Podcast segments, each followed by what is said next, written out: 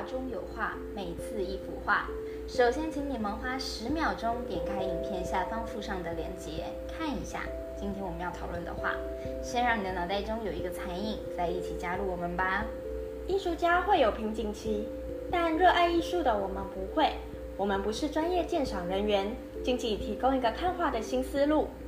每周花十五分钟听懂一幅画，跟我们一起把高高挂起的艺术，用生活的角度串联在一起吧。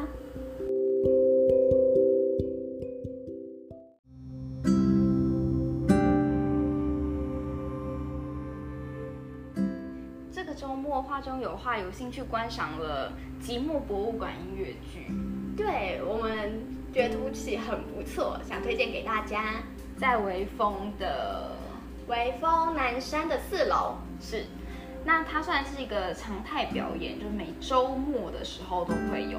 对，而且它会有根据不同的。节目去做一个更新，所以你每次去看的时候可以看到不一样的节目。就短期内可能一个月内会轮一次吧，这样子差不多。那即墨博物馆音乐剧创作呢，是发祥于台湾知名作家谢哲青的《即墨博物馆》这本书。对，借由作家笔下那些心碎、痛苦、无奈的故事，会配合钢琴、大提琴，用音乐搭配戏剧，演出全新的表演形态的掌中音乐剧。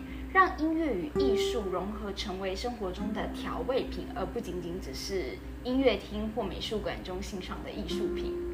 这个理念是不是跟画中有画在录 podcast 的初衷和坚持是一样的呢？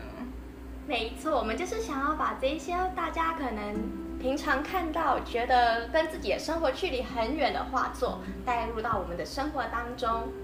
是没错，就是都是希望能让艺术融入日常生活中，能带领听众在生活中发现更多的艺术。很多故事大家都说一体两面，现在或许我们都还可以再发现另外一面艺术面。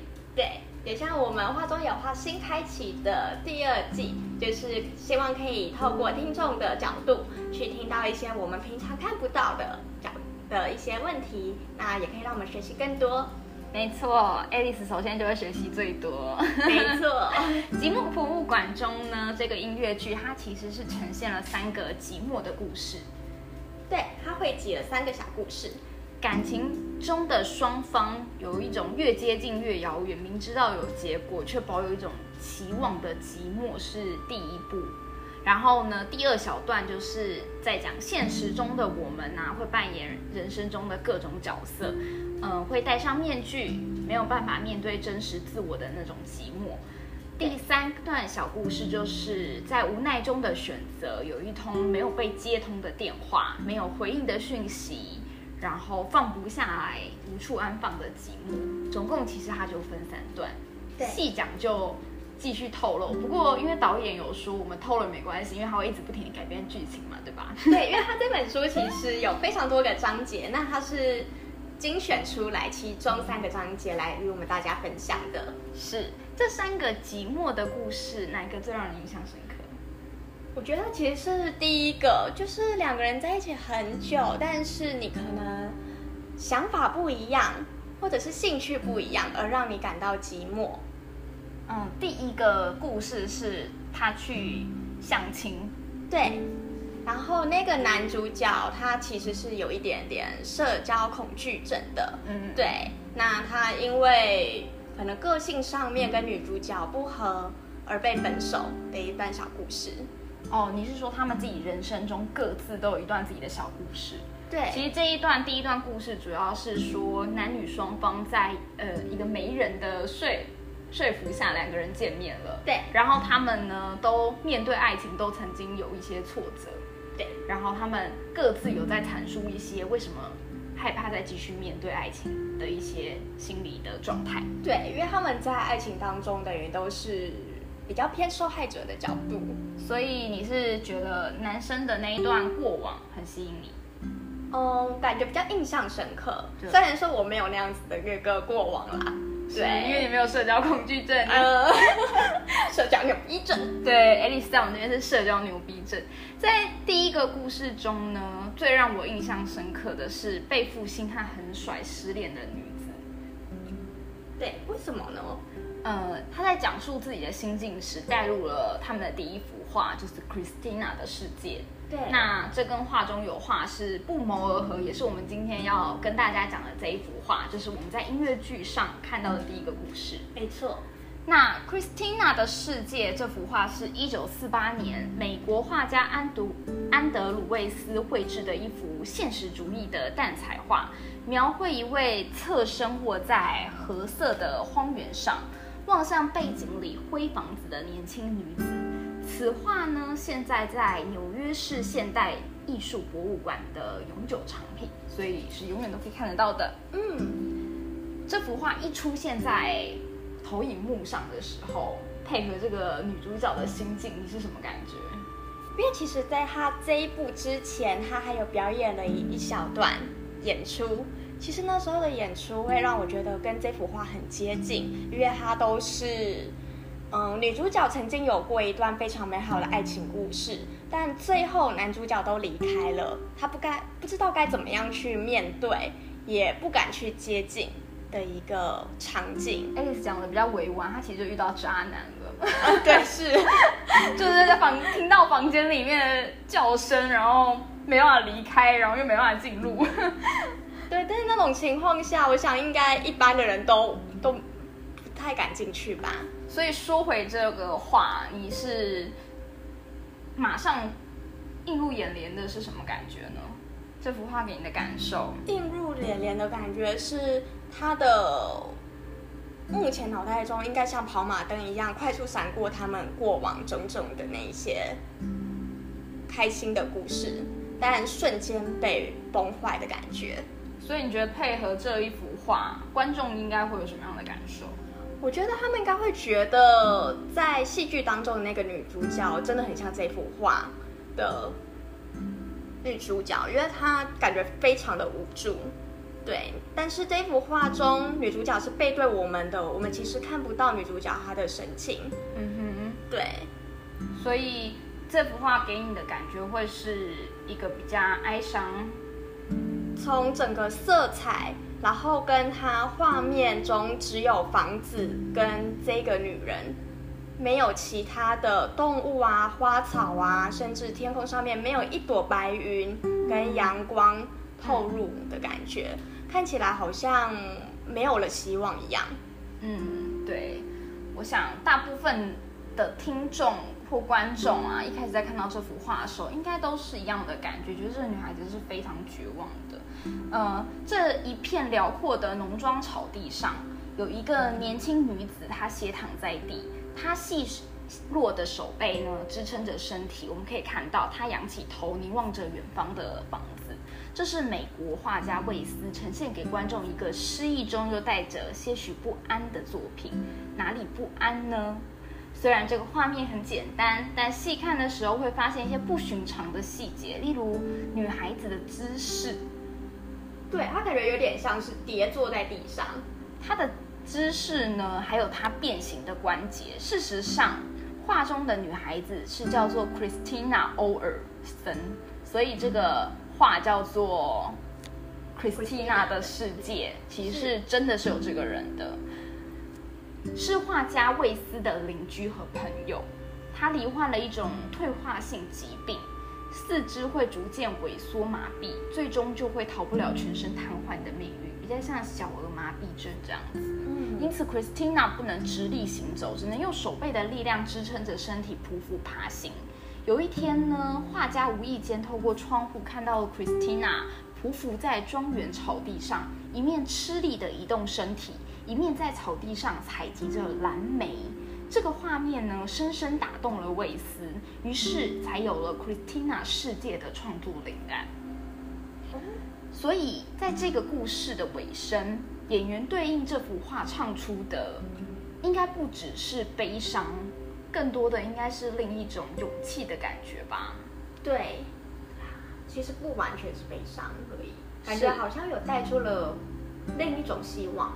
嗯，这位美国写实派大师向世界展现了 Christina 的生命勇气，他用大约十几张的草图和习作来完成理想的构图，也就是我们现在看到的这个 Christina 的世界。是，他是借用了妻子贝西作为模特描绘她这个背影的，但是强调了 Christina 因疾病而变形的手背和无力拖行的双脚，所以在这两点上，我们可以很清楚的从画面看到一些些的不协调。画家特别欣赏 Christina 在爬行时的胳膊与手的部位，所以他希望这两处有力的位置，让观众能亲身感受到 Christina 的世界，还有她承受来自身体上的限制，绝对不只是精神上的限制。她毅然地克服着一切常人难以理解到的困难，鲜活地存在于现实世界里。虽然画作中的感觉呢，给人是悲凉的。但是少女向上爬行的动者的肢体语言呢，分明呢能让人感受到她的坚强、倔强跟执着，带给我们一种心理暗示，就是她在爬向高处，爬向希望，爬向新生。没错，而且从这幅画当中，女主角穿着的是一件粉红色洋装，那从其对比她草地上面，你会觉得说阳光好像是照着她来的。从他的背后这样子，在默默的扶持着他的感觉。嗯，就这个画面中，他的衣服颜色也是非常的温暖。对，画面中我们也可以看到 Christina 身体呢，它是倾向房屋那头伸展嘛。所以 Christina 的世界到底是一个怎么样的世界呢？难道就是这一片刚刚你说的荒芜的草地？难道就是这一两栋简陋的房屋吗？难道那个房屋是他的家吗？他正准备要回去的家吗？嗯，魏斯要告诉我们的呢，显然不是这些。正当春天一般的年纪，却告别了行走的天地。Christina 内心的痛楚和哀怨，是用千言万语也难以表达清楚的。毕竟哪个少女不怀春？残疾人有着自己的祈求，野百合有着自己的春天，在荒瘠的画面里表现出了生命的张力，而画外呢，又让我们呢有无限的想象空间。你会情不自禁的猜测呀，就是这个房子是不是他的家，是不是他的归属，是不是他的世界？可怜的少女呢，她是在凝望着什么呢？还是她是在思考什么呢？还有画面中右上角有两道深深的车痕。似乎也印证着少女之心向往着远方，可能过不久就会有一辆马车驰骋过去，接着她带他离开。这些都是我们可以用想象力就是去想的。对，在你刚刚说之前，其实我没有看到那两道车痕，是，那也是真的有可能有一台车会来这样子接应他。对，就像蒙娜丽莎的微笑是个永远的谜一样，Christina 的世界到底是一个怎么样的世界？对我们来说也是一个谜。不管怎么说，看了这一幅画后，我们的感官能够产生共鸣，我们的心灵能够受到震撼，从而进入为画中人物担忧、惆怅、痛苦、思虑。那么，我认为这件作品应该就是成功了。所以，我觉得当女主角站在这个作品前。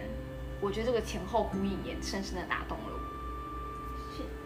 魏斯呢曾经说过，对我来说最大的挑战是还给 Christina 渴望生命的权利，特别是一般人认为她在人生没有希望的时候。在一九四八年画展当中，Christina 的世界呢得到了广大温馨的回响。现代美术馆的创办人甚至在感动之余立即买下作品，作为他新美术馆的馆藏。虽然魏斯的写实风格呢跟当时流行的抽象风互不相容，然而这件作品至今却被认为是美国艺术的重要代表作之一。看着 Christina 的世界，我想起了英国画家约翰埃米莱那幅同样让人产生无限怜悯和同情的著名油画《盲女》。呃，与 Christina 的世界略显暗淡的冷调不同，盲女的色调呢是明暗的、渲染的。那约翰呢，恐怕是想要用鲜艳的颜料和盲女黑色的世界形成明显的对比，唤起人们的恻隐之心，跟这幅画就是另外一种不一样的感觉。但是我觉得都是有一种异曲同工之意的感觉，就是在这种特别难过的人当中。就是对他们人生跟我们一般人相较起来，他会生活的比较辛苦的当中，他都还是存在着他们的希望。以及他们的毅力。对，像这部音乐剧全程啊，都是钢琴和大提琴在配乐，就算只是听音乐，我也觉得非常的放松。在第二个故事中，音乐剧带入了职场文化、职场人的心理状态，用面具去做呈现。我个人是觉得蛮中规中矩的。对，因为其实，在职场上面，应该大家都没有办法像在家里面一样这么样的自在。是第三个故事呢，它就是用收听广播为情境带入了一个刚回家的男人突然被告知分手的心理活动与悲伤。在这个故事，我觉得我感受到的，就是那个播音员唱歌是真的唱的蛮好听的。我是看到那个男主角他在拆的他的信封，然后他突然说了一句：“原来他寄的信都没有被拆开来的时候。”嗯，我觉得当下的感觉应该蛮难过的。对，因为这剧是每一个都是所谓的掌中剧，就是每个剧都是短剧嘛，然后演员人数也没有那么多，空间也是有被限制住的。但是呢，还是五脏俱全。那但是他就是不会交代那么多细节，毕竟不是。像我们在看电视剧那种连续剧，它可以交代时间没有那么长，就也是让我们有很多的发挥想象的空间。对，就变成说你在哪里，你的感受是最深刻的，你就会往那边去延伸。没错，就像我们在看文字的时候，我们永远都可以有无限的想象力。对，所以人家就说，呃，看恐怖小说是非常恐怖的一件事，会比看电影还要恐怖。对，因为都是你用想的。没错，而且。电影有时候真的会删除掉一些比较惊悚的片段。是，目前来说呢，这三个故事呢，的确都能让我感受到他们想表达难过这个情绪。但是，寂寞就一定是建立在难过上面吗？我觉得有时候不一定。是，又或者说，难过后伴随的一定会是寂寞吗？我觉得有些人难过后伴随的搞不好是另外一种毅力来支撑他。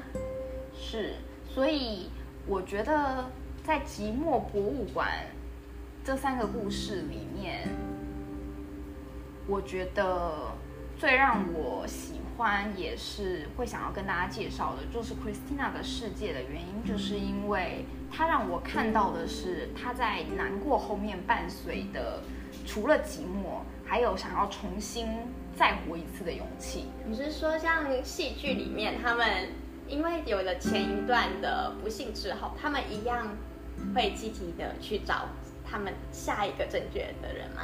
没错。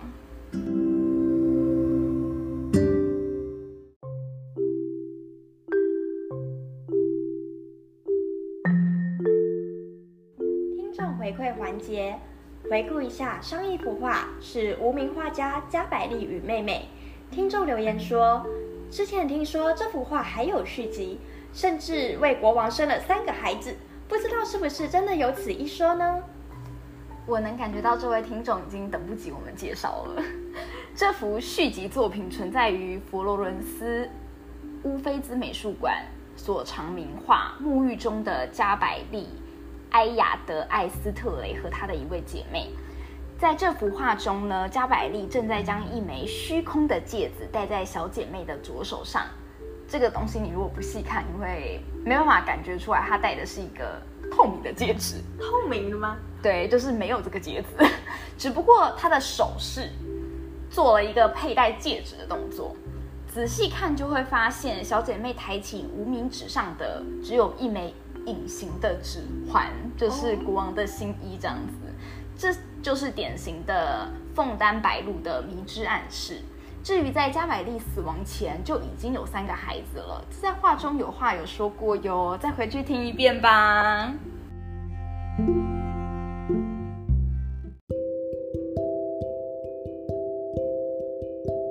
我是蜜雪儿，我是爱丽丝，关注艺术，关注画中有画。